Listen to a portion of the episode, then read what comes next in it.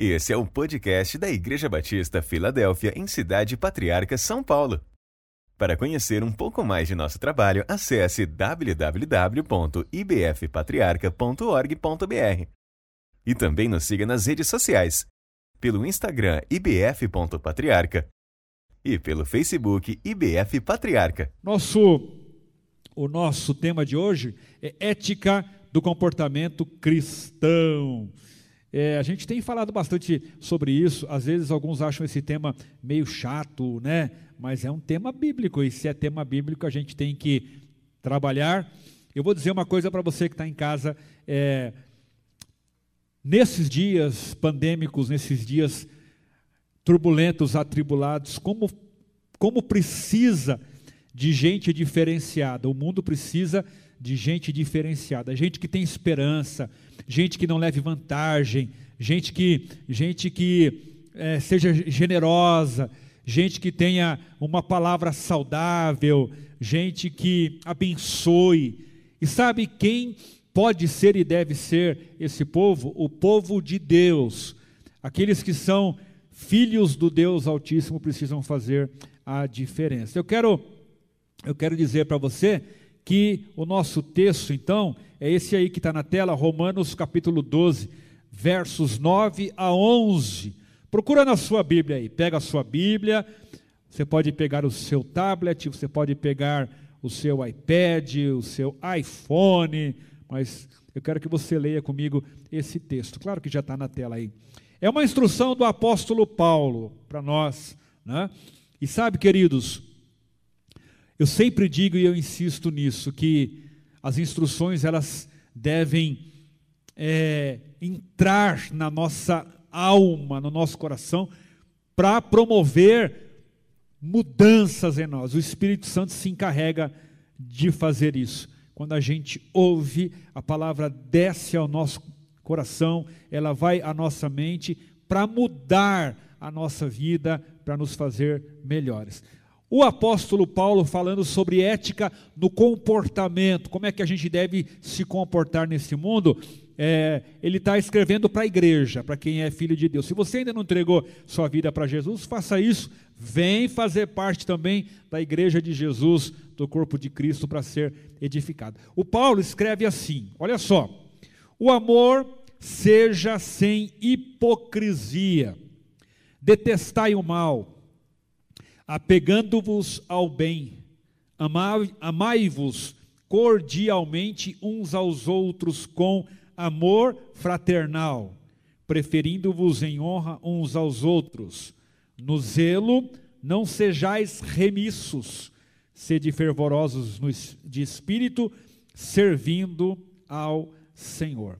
São orientações maravilhosas, desafiadoras do apóstolo Paulo para a nossa vida, para a postura. E você sabe que à medida que a gente amadurece nessa vida com Deus, a gente vai também nutrindo esperança, os nossos olhos são tirados da loucura do mundo, a gente vai tendo atitudes diferenciadas, está todo mundo indo para cá porque todo mundo acha que é isso, e de repente a gente vê que todo mundo está indo para cá, mas essa não é a vontade de Deus, a gente vai para o outro lado. Está todo mundo batendo nessa tecla, e a gente percebe que essa tecla não é o que Deus aprova, a gente vai bater noutra tecla.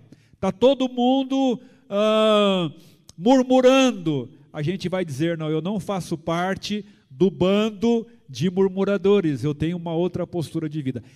Esta é a intenção, tanto que. É, a nossa intenção hoje aqui, o alvo da nossa ministração, é conhecer um pouco mais sobre princípios bíblicos a respeito dos relacionamentos interpessoais. Eu acho que um dos grandes problemas hoje do mundo também é, são os relacionamentos. É tanta crise, as pessoas estão alteradas, qualquer coisa no trânsito sai briga, às vezes sai morte, as pessoas no supermercado, elas estão agitadas, as pessoas estão cansadas de usar máscara. As famílias que tiveram que ficar muito tempo juntas, né, estão estressadas. amizades foram desfeitas, pessoas estão distantes e a gente precisa pensar nesses relacionamentos interpessoais, tanto no convívio da igreja, no convívio do corpo de Cristo, como a nossa vida como modelo para outras pessoas. A Bíblia é muito clara, principalmente nos ensinamentos de Jesus Cristo, quando ele diz que o mundo não vai ouvir muito os nossos sermões, mas que o mundo vai ouvir a nossa vida. Tem até uma frase conhecidíssima: pregue o evangelho, se precisar, fale. Porque qual é a ideia? É que as pessoas percebam pelas nossas atitudes, pelas nossas escolhas, pelas nossas ações e pelas nossas reações, pela nossa postura, pela nossa esperança, pelo nosso equilíbrio, que nós fazemos parte de um povo diferenciado. E aí, o Paulo ele vai dar umas, umas instruções para nós aqui. A primeira instrução é o amor seja sem hipocrisia. E é engraçado porque quando a gente pensa em amor, a gente já pensa que o amor é sem hipocrisia. Engraçado isso, né? Mas na verdade, é, a palavra hipocrisia, ela tem o, o significado de falsidade, fingimento, dissimulação. Essa palavra, ela vem do grego e a, a ideia dela é artista, né? alguém que está fazendo, que está encenando, né? como se fosse uma novela. Numa, numa novela, o Lima Duarte, numa ele foi bravo, na outra ele foi bonzinho, numa ele foi o senhorzinho malta, na outra, né? Então ele, ele apenas encenava alguma coisa. E a ideia bíblica de hipocrisia, né? Essa palavra é quando você vive algo que não é real, você está encenando. Por isso que o Paulo vai dizer: o amor, ele seja sem hipocrisia, ele não seja apenas uma encenação, ele seja um fato, ele seja raiz, ele seja uma, uma postura de vida, ele seja uma escolha para os seus dias. E é a, a primeira orientação do Paulo é essa para nós. Eu vou dizer uma coisa para você e para mim: amar não é fácil, amar é desafiador. As pessoas saem dizendo por aí eu te amo, né? Eu te amo, principalmente quando a gente está apaixonado por alguém. E aí, uma das primeiras frases que se diz é: amor, eu te amo. Aí depois que casa, vai enfrentar a vida real. E é ali, na vida real, que nós vamos descobrir se a gente ama mesmo ou não. Tem o amor romântico, que é muito lindo, o amor das flores, das rosas, dos jantares, das cartinhas, é, enfim. Esse amor é muito lindo, mas ele é um amor que ele precisa ser testado. O amor verdadeiro precisa ser testado para ver se ele é hipócrita ou não. E é por isso que é fácil amar muitas vezes quando nós não somos testados.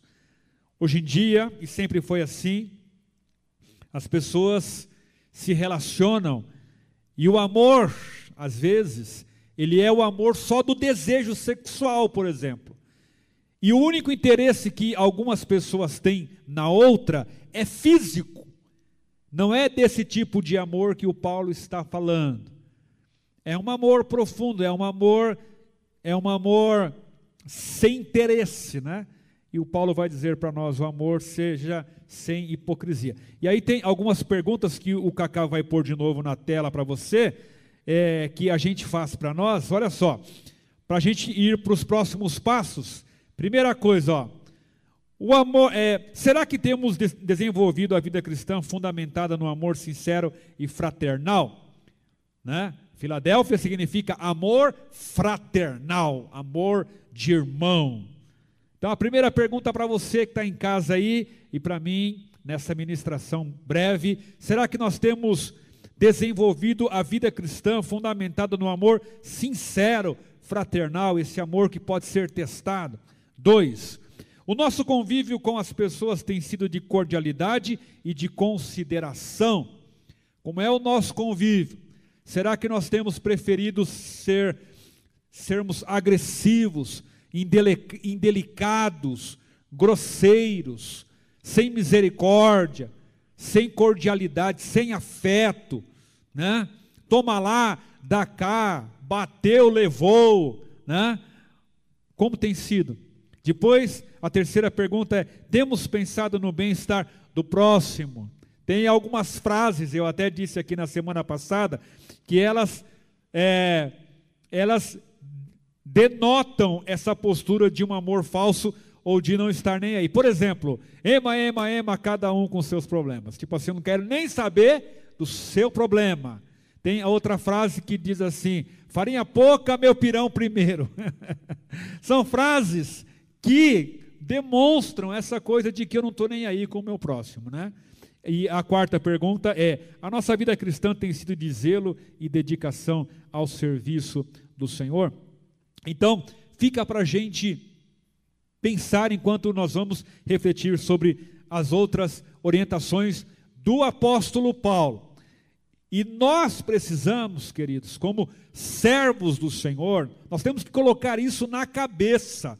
Nós não fomos chamados para cantar. A gente canta, mas nós não fomos chamados para cantar. Nós não fomos chamados para tocar. A gente toca, mas nós não fomos chamados para tocar. Nós não fomos chamados para fazer live, viu, Beto, Cacá? A gente faz, mas nós não fomos chamados para isso. Nós não fomos chamados sequer para pregar exatamente. Nós fomos chamados fundamentalmente para refletirmos a glória de Jesus. E aí existe uma confusão, porque parece que Deus é, está lá sentado no alto e sublime trono, esperando uma live, esperando uma música, esperando um sermão do pastor, esperando que no dia que você receber, você entregue o seu dízimo. Todas essas coisas são acessórias. Deus espera que os seus filhos reflitam a glória de Jesus Cristo. E aí eu vou dizer para mim e para você: não dá para refletir a glória de Jesus sem amar. Pronto, falei. Não dá para refletir a glória de Jesus sem amar. É uma condição sine qua non. É fundamental que ame, que se ame para que se reflita a glória de Jesus. Uma igreja pode ter tudo, pode ter um pastor, pode ter um coral de 500 vozes, pode ter uma estrutura é, de som, áudio e vídeo, pode ter ar condicionado, poltronas aconchegantes, instrumentos de primeira geração. Se essa comunidade não amar como Jesus, ela não estará refletindo Jesus. Ela pode estar fazendo qualquer outra coisa, menos refletindo Jesus.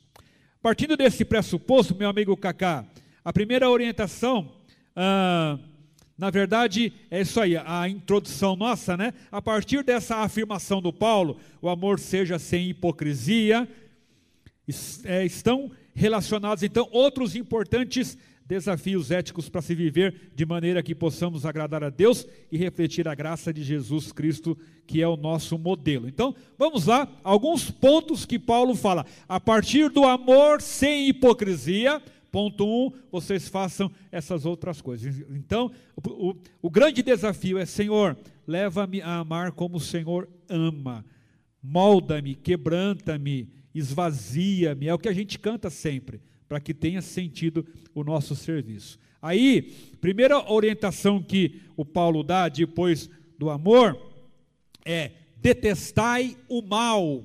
Eu acho essa orientação muito interessante. Detestai o mal. Tem um texto é, em Colossenses 3, 8 e 9 que diz assim: Agora, porém, despojai-vos igualmente de tudo isso: ira, indignação, maldade, maledicência, linguagem obscena do vosso falar. Não mintais uns aos outros, uma vez que vos despistes do velho homem. A gente volta lá, Cacá, no detestai o mal, e detestar o mal é o mesmo que odiá-lo.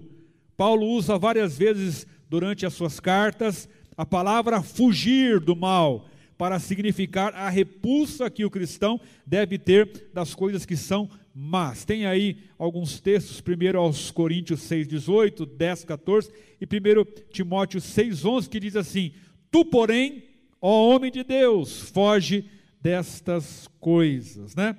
Detestar o mal, quem ama com o amor sem hipocrisia, quem quer amar com o amor de Jesus precisa detestar o mal. Tem um escritor cristão, é, o Carlyle, ele escreve assim: O que necessitamos é ver a infinita beleza da santidade e a infinita maldição e o horror do pecado. E eu quero ser breve aqui, mas dizer o seguinte: irmãos amados, nós que estamos neste mundo, e eu estou neste mundo ainda, é claro, né? senão eu, eu não estaria aqui. Como o mal tem se travestido de bem, como há uma inversão de valores, irmãos, é uma coisa horrorosa, e todos nós, em algum momento, somos vítimas disso. Nós, de vez em quando, nos vemos apreciando o mal, porque ele está travestido de bem. E nós, como servos do Senhor, precisamos detestar o mal. Então, quando você olhar alguma coisa, você precisa perceber o que está por trás desta coisa. Quando você ouvir um belo discurso, não atente só para as palavras do discurso, atente para a vida de quem fala, atente para a postura de quem discursa. Quando você for assistir a alguns programas de televisão, às vezes com tantas cores e luzes que nos é, é, paralisam mentalmente, né? preste atenção no que está sendo proposto por detrás das luzes, das cores e das músicas. Então, o apóstolo Paulo nos diz: detestai o mal sem querer fazer apologia a nada, é só, é só olharmos para alguns programas atuais da televisão. Eles são muito bem elaborados, eles têm uma estrutura, eu não, eu não vou citar nenhum, mas acho que tem alguns passando pela sua mente, porque não é só um, são alguns.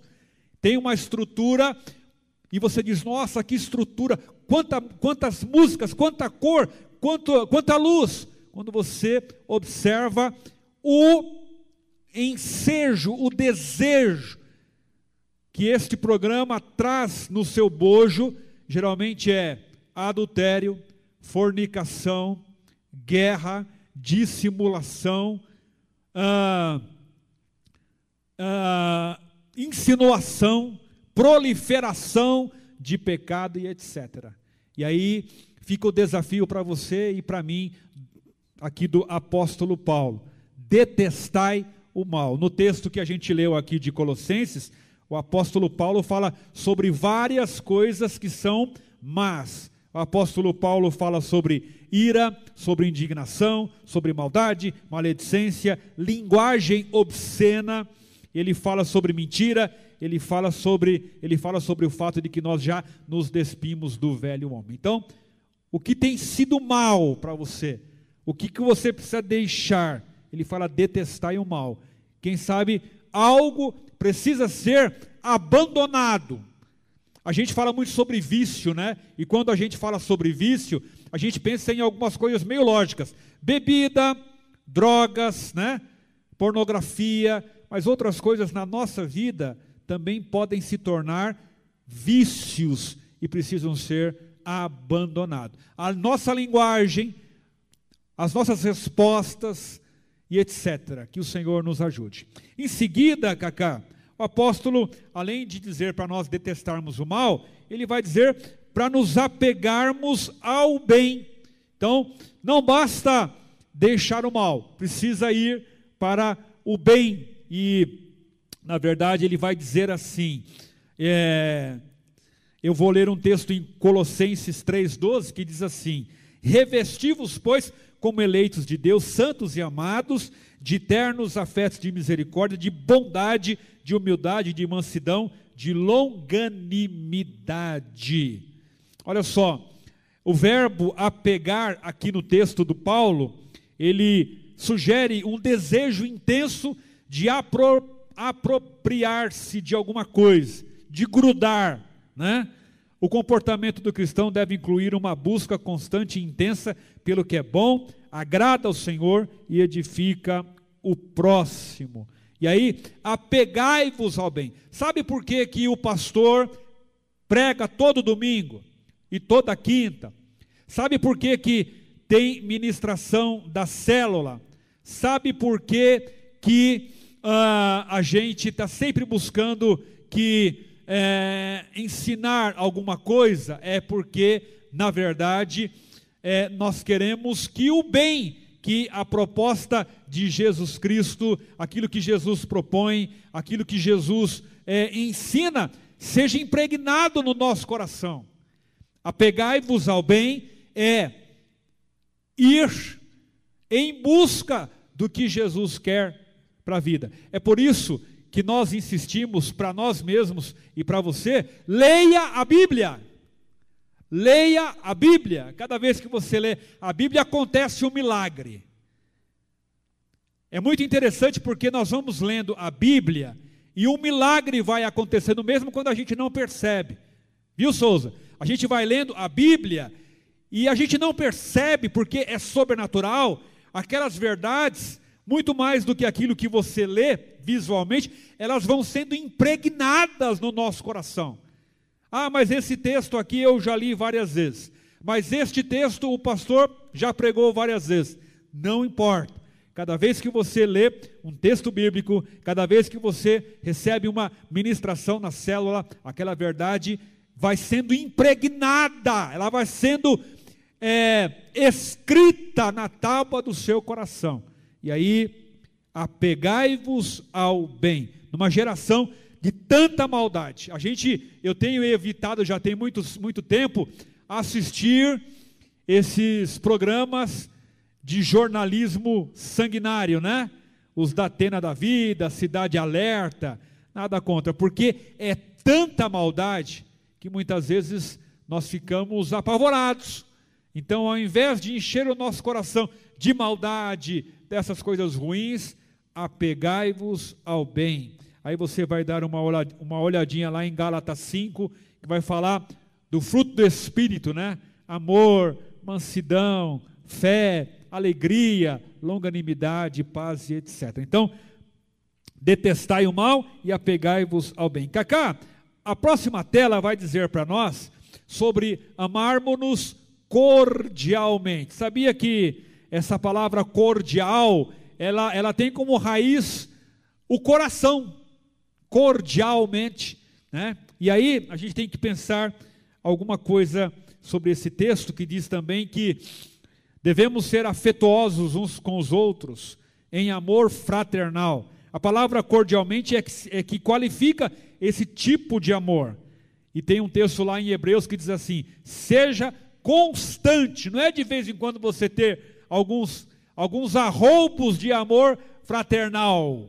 Ai, de vez em quando eu escuto a música tal, e essa música me deixa tão bonzinho. De vez em quando, quando tem o dia da celebração da ceia, eu fico totalmente tomado pelo amor cordial e fraternal. A palavra de Hebreus diz assim: seja constante o amor fraternal, não negligencieis a hospitalidade, pois alguns, praticando-a sem o saber, acolheram ou hospedaram anjos. O amor cordial é recíproco, porque diz assim: uns aos outros. Dentro da igreja não somos estranhos, muito menos é, unidades isoladas. E aí, eu quero falar para você: esse tchau aqui, ó, é para você que está isolado, para você que não tem se relacionado. Nós não temos tido muita possibilidade de estarmos juntos presencialmente. Ah, mas nós temos é, hoje outras possibilidades. Nós temos o WhatsApp, nós temos o Zoom, nós temos o YouTube, nós temos o Facebook, nós temos o telefone para ligar, porque hoje quase ninguém mais usa telefone para ligar para alguém. Mas você pode ligar para alguém. Quando eu era criança, eu ficava pensando, Cacá, e faz alguns anos que eu era criança, eu ficava pensando se um dia nós teríamos telefone e nós veríamos a pessoa, né? E hoje isso é muito normal. Eu ficava pensando, poxa, será que um dia alguém vai ligar e eu vou falar com essa pessoa vendo? E hoje você fala com gente até do outro lado do mundo. A minha cunhada mora em Toronto, de vez em quando ela liga para Dalva e elas se falam ali, ficam ali ó, minutos, né? Não, não vou dizer que horas, né? Que ficam horas, mas alguns longos minutos e elas conversam. Às vezes eu falo com gente que está em Israel. Então hoje, nós podemos exercer esse amor, essa cordialidade, nos preocupando. E eu quero deixar aqui um desafio para você, antes de ir para outro ponto. Já falamos isso a pandemia toda, eu quero falar de novo. Preocupe-se com alguém, envolva-se com alguém, seja cordial com alguém. Ontem eu recebi, Souza, uma mensagem no fim da tarde, de uma irmã da igreja aqui. Ela mandou um beijo para eu e para Dalva. Sabe quando a mensagem chega na hora certa? Eu respondi para ela assim: eu precisava dessa mensagem. Incrível! Aquela mensagem de carinho, aquela mensagem cordial, aquela mensagem de apreço, de valorização que chegou no momento que eu estava borocochô. Sabe quando, quando a, a luz baixa, Cacá? Sabe, Beto? Quando você está assim, né? Aí a luz dá aquela baixada, assim, né? E você fica meio murcho. E aquela mensagem chegou de uma pessoa cordial, de uma pessoa que se preocupou comigo, que se interessou por mim. E eu falei para ela assim: a sua mensagem chegou na hora certa. Quem sabe alguém está esperando uma mensagem sua. Mande uma mensagem para alguém. Se você sentir saudade de alguém, mande uma mensagem. Seja cordial. Exerça esta, é, esta, esta obra maravilhosa de amar de forma cordial, né? Somos corpo de Cristo e a reciprocidade no amor é a marca mais visível nesse corpo desafio para nós nos amarmos em Cristo. Eu prefiro que a gente nem cante, se for o caso, mas que, que nós nos amemos. Eu prefiro que nós não tenhamos alguns eventos na igreja, mas que nós nos amemos. É melhor, dependendo do que é feito, de como é feito, é melhor nem ter, mas que nós nos amemos. Amém? A próxima tela, meu amigo Cacá, estou quase caminhando para o final aqui diz é, esta, esta expressão do Paulo aqui é meio é, erudita, né? mas eu vou tentar traduzi-la para uma linguagem mais acessível. No zelo não sejais remissos. Numa outra versão diz assim: olha, não sejais vagarosos no cuidado. Essa expressão me lembra um irmão, o irmão Milton, que hoje, infelizmente, está com Alzheimer, né? ele não se lembra das coisas, mas ele sempre falava isso quando eu era mais jovem, sempre usava: não sejais vagarosos no cuidado. Numa outra versão ainda mais moderna, diz assim: quanto ao zelo, não sejais preguiçosos. E aí a gente, tá, a gente escreveu aí: o descuido da vida cristã acarreta sérios problemas. Não podemos ser relaxados ou displicentes em nossa conduta e em nossos compromissos. Responsabilidade, boa conduta e zelo devem ser marcas claras em nossa vida. Na verdade, esse é um desafio para nós. E eu tenho só mais dois pontos. Olha para mim aqui, aqui para os meus olhos cor de mel, você que está em casa nessa quinta-feira. Nós não podemos nos descuidar Existem vários textos na Bíblia que nos chamam a responsabilidade. Vigiai, estejam alertas. Outro dia preguei aqui sobre é, adormecimentos perigosos na vida cristã. Então, qual é o, o desafio deste ponto? É que nós precisamos estar atentos, nós não podemos relaxar. Relaxar no que, pastor? Relaxar na leitura da Bíblia, relaxar na oração, relaxar na vida moral. O diabo precisa só de uma brecha, só de uma cunha. Sabe o que é uma cunha, Souza? Aquele negócio que você coloca para abrir, né? Uma madeira, uma tora, né? Você põe ali, a partir dali abre tudo, né? Então basta um uma brechinha para ele botar uma cunha e abrir ah, e entrar e fazer morada. Também nós não podemos ser, irmãos queridos, relaxados com a nossa família. Nós não podemos ser relaxados com a nossa saúde. Nós não podemos ser relaxados com o nosso ministério. Você que canta, cante com vontade, cumpra a sua escala. Você que é do som, da mídia, né? Cumpra a sua escala. Você que é da intercessão, cumpra a sua escala. Você que tem ministério no reino de Deus, tem gente esperando por você, dependendo de você. Isso é fundamental. Mas antes de exercer o ministério, nós não podemos ser relaxados na nossa conduta. O mundo está de olho nos filhos de Deus. E aí, uma vez nós passamos por uma situação, eu tem alguns anos, de um jovem crente aqui da Filadélfia. Nós fomos num certo lugar e aconteceu uma certa situação que eu não vou contar. E este, e este jovem crente ficou esperando qual seria a minha postura naquela, naquele contexto. E graças a Deus, a minha postura foi boa. Quando nós saímos daquele lugar, esse jovem crente me disse o seguinte: Pastor, ele devia ter seis meses de igreja, cinco meses tal, né? Eu fiquei esperando qual seria a sua postura. E ele disse assim: Eu estou feliz porque eu vi na sua postura que você busca imitar Jesus Cristo. O mundo olha para a nossa postura. O mundo olha para as nossas atitudes, para aquilo que a gente faz, como a gente age, qual é a nossa a nossa conduta em alguns ambientes. Não sejais remissos no zelo, não sejais vagarosos no cuidado, quanto ao zelo, não sejam preguiçosos. Deus tem buscado homens e mulheres zelosos. Tem um texto aqui que diz assim, lá no livro de Jeremias, Maldito aquele que fizer a obra do Senhor relaxadamente. E o relaxo, ele não está só no que se faz no final da ponta, é lá no começo. É lá em casa, é na conduta, é na vida particular, na vida pessoal. Penúltimo ponto, Cacá. Sede fervorosos no espírito. William Barclay, comentando esse degrau da ética do comportamento cristão, diz: devemos manter nosso espírito sempre em alta. Espírito fervoroso é espírito que transborda em amor por Deus e pelo próximo, entusiasmo permanente por Jesus.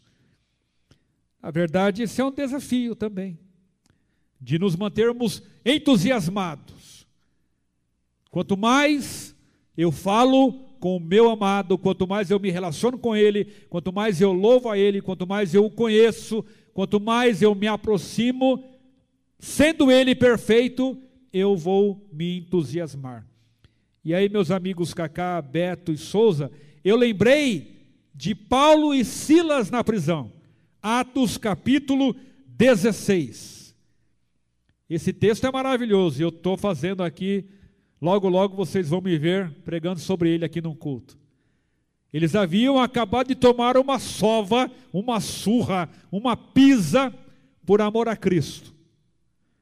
Estavam feridos, estavam angustiados, sem perspectiva de futuro, estavam cansados, E diz o texto lá em Atos, no capítulo 16, que amarrados aos, ao tronco, em algum momento o entusiasmo dele, deles por Jesus era tão grande que eles começaram a cantar. Gente, isso é maravilhoso. Neste mundo, né? Onde nós estamos cercados por nuvens negras, por más notícias, por gente que, que vem querer nos contaminar, que o nosso entusiasmo não murche. Sede fervorosos de espírito. Eles começaram a cantar e aquele cântico entusiasmado que dizia com certeza palavras de louvor e adoração ao Senhor, foi tomando todo aquele espaço da cadeia e todos os que estavam ali começaram a ouvi-los e foram atingidos por aquele louvor e teve até um terremoto lá dentro.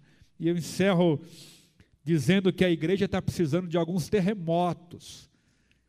Nós podemos produzir, pela fé, terremotos também na igreja de hoje, com o nosso louvor, com a nossa perseverança em meio ao caos, com o nosso fervor de espírito, com o nosso entusiasmo, com a nossa firmeza, com a nossa gratidão ao Senhor todos os dias. Se você agradecer na sua casa, se você se mantiver entusiasmado na sua vida, se você ler a sua Bíblia, se você orar na sua casa, quando nós nos juntarmos aqui, será inevitável que ocorra um terremoto. Se você trouxer o seu culto da sua casa, quando chegar aqui é inevitável. Sabe o que acontece hoje? Vou falar. Posso falar, Cacá? O que acontece hoje é que a gente quase sempre vem para o culto vazio. Nós não estamos entusiasmados. E nós esperamos que então no ajuntamento aconteça um milagre. Mas se nós, dentro da, da normalidade, obviamente, nos mantivermos entusiasmados, adoradores, leitores da Bíblia, gente que ora, generosos, é, zelosos, quando nós nos juntarmos, seja pelo YouTube, seja aqui presencialmente, vai acontecer algo tremendo e maravilhoso. Deus se manifestará poderosamente em nosso meio.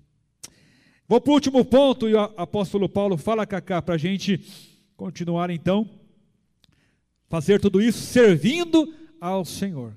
Quem serve ao Senhor está servindo ao seu próximo, e quem serve ao seu próximo está servindo ao Senhor.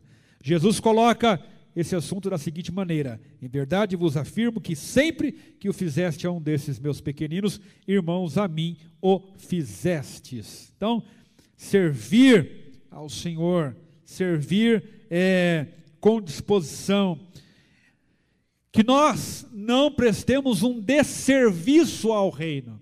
Pastor, quando é que eu eu presto um desserviço ao reino. Quando?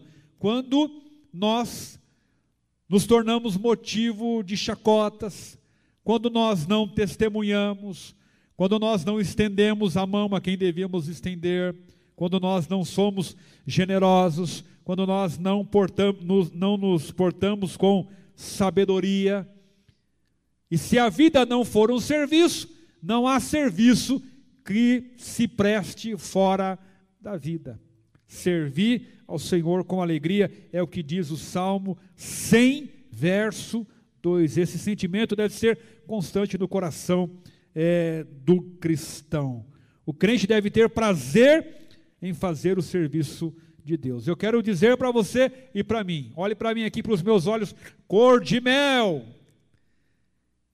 Eu quero orar para que o Senhor restaure o prazer, prazer de gastar tempo fazendo coisas para Ele, o prazer de abrir mão de uma viagem, se for o caso, o prazer de abdicar de algo que poderíamos fazer para o nosso bem, para abençoar outra pessoa, o prazer de louvar, o prazer, você que já foi líder de célula, é com você que eu estou falando, você que já foi líder de célula, que o Senhor restaure o seu prazer de gastar um dia da sua semana abençoando vidas. Você que já foi do louvor, você que já foi intercessor, o Senhor restaure o prazer para que você possa servir ao Senhor com alegria. Não importa o que você faça. Outro dia, e eu já vou para o último ponto aqui. Outro dia eu coloquei, acho que tem duas semanas, no nosso boletim, como você pode servir no reino. Se você não viu, procure lá no boletim do dia, acho que do dia 7. Né? E eu pensei, tem tantas áreas na igreja, e eu quero dizer para você, vá pensando, você já pode fazer isso. Onde você pode servir? É claro que a minha mensagem, que é bíblica, sempre será, antes de tudo, servir ao Senhor com a vida. Mas depois que você servir ao Senhor com a vida, é louvor, é intercessão, é mídia, é som, é liderança de célula, é criança, é rede de homens, de mulheres, de jovens, adolescentes, de casais, é apoio, é a Benfe. Você tem um monte de ministérios de área na igreja para você servir, inclusive áreas que nós vamos criar. Precisamos de ministérios com PAs, pré-adolescentes, precisamos de ministérios, nós tínhamos aqui chamado F40, Ministério com Solteiros, né? Precisamos de apoio para os líderes da rede de adolescentes, de jovens, vida ativa, onde você pode servir, dedicar o seu tempo ao Senhor.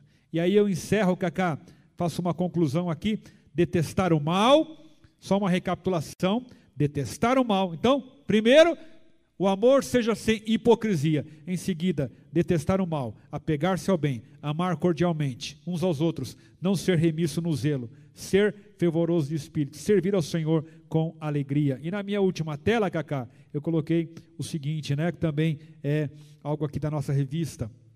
Deus espera de seus filhos pecadores e remidos pelo sangue de Jesus um padrão de excelência em tudo deste lado da glória, não atingiremos perfeição no sentido de não pecarmos. A gente peca ainda de vez em quando, mas somos aperfeiçoados a cada dia à medida em que nos achegamos àquele que cumpre em nós o querer e o realizar. Esse é um texto da Elizabeth Gomes do livro Ética nas Pequenas Coisas. Eu quero encerrar aqui Grande abraço para você que esteve conosco aqui nesse culto de quinta, pelo YouTube, pelo Facebook. Que o Senhor te abençoe e te fortaleça. Valeu, que a graça do Senhor Jesus Cristo, o amor de Deus, o nosso Pai, glorioso e eterno, a comunhão e o consolo do Espírito Santo sejam sobre a sua vida, sobre a sua casa, sobre a sua família, sobre a nação brasileira e sobre as nações da terra agora e para todo sempre. Todo o povo de Deus diga amém, amém. Valeu. Tchau, tchau.